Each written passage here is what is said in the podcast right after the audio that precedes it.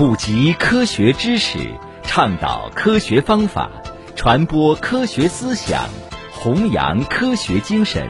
科普在线由日照市科学技术协会和 FM 九五日照综合广播联合主办。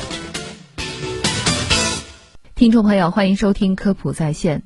因应新冠肺炎疫情，美国总统特朗普于当地时间三月十三日宣布国家紧急状态。同日，纽约市曼哈顿一名八十二岁的女性新冠肺炎患者病逝，这也是纽约州首例新冠肺炎死亡病例。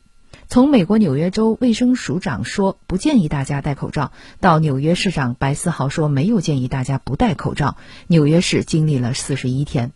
当地时间三月十五日下午，纽约市市长召开记者新闻发布会，表示纽约市内已经有五人因为新冠肺炎去世。此外，纽约市新冠肺炎确诊人数已经升至三百二十九例。此外，纽约州新冠肺炎确诊人数也突破七百人，成为全美最多确诊的州。那么，处于紧急状态下的纽约民众，如今对戴口罩持有什么样的看法呢？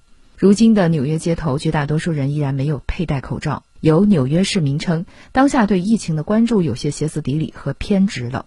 针对是否会佩戴口罩的问题，受访市民基本都表示不会佩戴，做好必要的消毒和防护，勤洗手，使用免洗洗手液等就已足够。也有市民表示自己有口罩，但是只有在室内才会戴。